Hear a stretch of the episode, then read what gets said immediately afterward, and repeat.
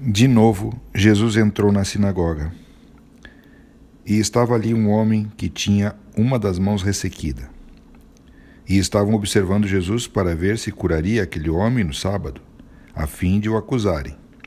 Jesus disse ao homem da mão ressequida: Venha aqui para o meio. Então lhes perguntou: É lícito no sábado fazer o bem ou fazer o mal? Salvar uma vida ou deixar morrer? Mas eles ficaram em silêncio. Então Jesus, olhando em volta, indignado e entristecido com a dureza do coração daquelas pessoas, disse ao homem: Estenda a mão. O homem estendeu a mão e ela lhe foi restaurada. Os fariseus saíram dali e, com os herodianos, logo começaram a conspirar contra Jesus, procurando ver como o matariam. Jesus se retirou com os seus discípulos para o mar. Uma grande multidão o seguia. Eram pessoas que vinham vindo da Galiléia, da Judéia, de Jerusalém, da Indumeia e do outro lado do Jordão e dos arredores de Tiro e de Sidom, porque ouviam falar das coisas que Jesus já fazia. Então, recomendou aos seus discípulos que sempre lhe tivessem pronto um barquinho por causa da multidão, a fim de que não o apertar, apertarem. Pois procurava muito pois curava muitas pessoas, de modo que todos os que tinham alguma enfermidade se esforçavam para chegar perto, a fim de poder tocar nele. Também os espíritos imundos, quando ouviam, prostravam-se diante dele e gritavam: Você é o filho de Deus? Mas Jesus lhes advertia severamente que não os expusessem à publicidade. Depois, Jesus, ouvindo, subiu ao monte e chamou os que ele quis, e vieram para junto dele. Então designou doze, aos quais chamou de apóstolos, para também eh, para estarem com ele e para os enviar a pregar e a exercer a autoridade de expulsar demônios. Eis os doze que designou: Simão, a quem acrescentou o nome de Pedro, Tiago, filho de Zebedeu, e João, irmão de Tiago aos quais deu o nome de Boanerges, que quer dizer filhos do trovão. André, Filipe, Bartolomeu, ba Mateus e Tomé, Tiago, filho de Alfeu, Tadeu, Simão, o Zelote e Judas Iscariotes, quem foi quem o traiu. Então Jesus foi para casa. E outra vez se ajuntou com uma multidão a tal ponto de não, que não podiam nem comer. E quando os parentes de Jesus ouviam isto, saíram para prendê-lo, porque diziam: Está fora de si. Os escribas que tinham vindo de Jerusalém diziam: Ele está possuído de Beuzebu. Ele expulsa os demônios pelo poder do maioral dos demônios. Então, convocando-os, Jesus lhes disse, por meio de parábolas: Como pode Satanás expulsar Satanás? Se um reino estiver dividido contra si mesmo, tal reino não pode subsistir. Se uma casa estiver dividida contra si mesma, tal casa não poderá subsistir. Se Satanás se levantou contra si mesmo e está dividido, não pode subsistir. É o seu fim. Ninguém pode entrar na casa do valente para roubar-lhe os bens sem primeiro amarrá-lo, e só então saqueará a casa dele. Em verdade lhes digo que tudo será perdoado aos homens, aos filhos dos homens, os pecados e as blasfêmias que proferirem. Mas aquele que blasfemar contra o Espírito Santo nunca será perdo terá perdão, visto que é réu, réu de pecado eterno. Jesus disse isto porque diziam: está possuído de um espírito imundo. Nisto, chegaram a mãe e os irmãos de Jesus, e tendo ficado ao lado de, ao lado do, de fora, mandaram chamá-lo. Muita gente está sentada ao redor de Jesus e alguns lhe disseram: Olhe, a sua mãe, os seus irmãos e as suas irmãs estão lá fora, procurando o Senhor. Então Jesus perguntou: Quem é minha mãe? Quem são meus irmãos? E olhando em volta para os que estavam sentados ao seu redor, disse: Eis minha mãe e meus irmãos. Portanto, aquele que fizer a vontade de Deus, esse é meu irmão, minha irmã e minha mãe. Jesus começou a ensinar outra vez à beira-mar e uma numerosa multidão se reuniu em volta dele, de modo que entrou num barco, onde se assentou, afastando-se da praia, e todo o povo estava à beira-mar na praia.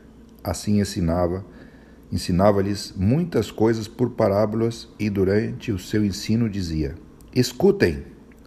Eis que o semeador saiu a semear. E ao semear, uma parte caiu à beira do caminho, e vieram as aves e a comeram. Outra parte caiu em solo rochoso, onde a terra era pouca, e logo nasceu, visto não ser profunda a terra. Saindo, porém, o sol a queimou. E porque não tinha raiz, secou-se. Outra caiu entre os espinhos, e os espinhos cresceram e a sufocaram, e não deu fruto. Outra, enfim, caiu em boa terra e deu fruto. A semente brotou, cresceu e produziu a trinta, a sessenta e a cem por um. E Jesus acrescentou: Quem tem ouvidos para ouvir, ouça.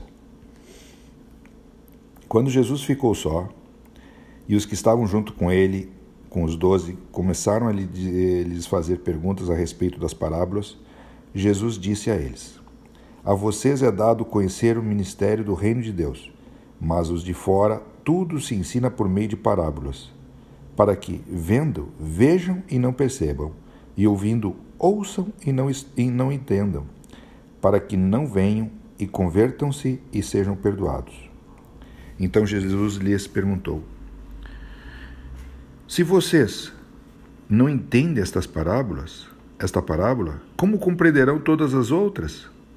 O semeador semeia a parábola, então são os, eh, o semeador semeia a palavra. Estes são os da beira do caminho, onde a palavra é semeada.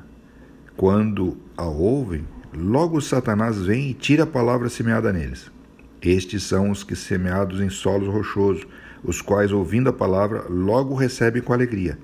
Mas eles não têm raiz em si mesmos, sendo de pouca duração. Quando chega angústia ou perseguição por causa da palavra, palavra logo se escandalizam. E outros, os semeados entre os espinhos, são os que ouvem a palavra, mas as preocupações deste mundo a fascinação da riqueza e outras ambições aparecem e sufocam a palavra e ela fica infrutífera. Os que foram semeados em boa terra são aqueles que ouvem a palavra e a recebem, frutificando a 30, a 60 e a 100 por um. Jesus também lhes disse: Será que alguém pode é, será que alguém traz uma lamparina para que seja colocada debaixo de um cesto ou da cama? Por acaso uh, não a coloca num lugar em que ilumine bem? Porque não há, não há nada oculto senão para ser manifesto, e nada escondido senão para ser revelado. Se alguém tem ouvidos para ouvir, ouça. Então lhes disse: Prestem bem atenção no que vocês ouvem. Com a medida com que tiverem medido, vocês serão medidos. E mais ainda, lhes será acrescentado: Pois ao que tem, mais será dado, e ao que não tem, até o que lhe tem lhe será tirado. Jesus disse ainda: O reino de Deus é como um homem que lança semente na terra. Ele dorme e acorda de noite e de dia, e a semente germina e cresce. Sem que ele saiba como, a terra por si mesmo frutifica. Primeiro aparece a planta, depois a espiga e, por fim, o grão cheio na espiga. E quando o fruto está maduro, logo manda cortar com a foice, porque chegou a colheita. Disse mais: Com que poderemos comparar o reino de Deus? Ou com que parábola o apresentaremos? Ele é como um grão de mostarda que, quando semeado, é a menor de todas as sementes sobre a terra. Mas uma vez semeada, cresce e se torna maior do que todas as hortaliças. Cria ramos tão grandes que as aves dos céus podem se aninhar à sua sombra. E com muitas parábolas semelhantes, Jesus lhes expunha a palavra, conforme podiam compreendê-la, e sem parábolas não lhes falava, tudo, porém, explicava em particular aos seus próprios discípulos. Naquele dia, sendo já tarde, Jesus disse aos seus discípulos: Vamos passar para outra margem. E eles, despedindo a multidão, o levaram assim como estava no barco, e outros barcos o seguiam. Ora, levantou-se grande temporal de vento e as ondas se arremessavam contra o barco, de modo que o mesmo já estava se enchendo de água.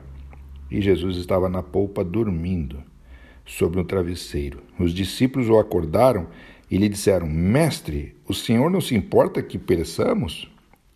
E eles, despertando, repreendeu o vento e disse ao mar: Acalme-se, fique quieto. O vento se aquietou e tudo ficou bem calmo.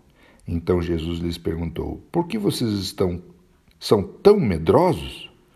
Como é que ainda não têm fé? E eles, possuídos de grande temor, diziam uns aos outros: Quem é este que até o vento e o mar lhe obedecem?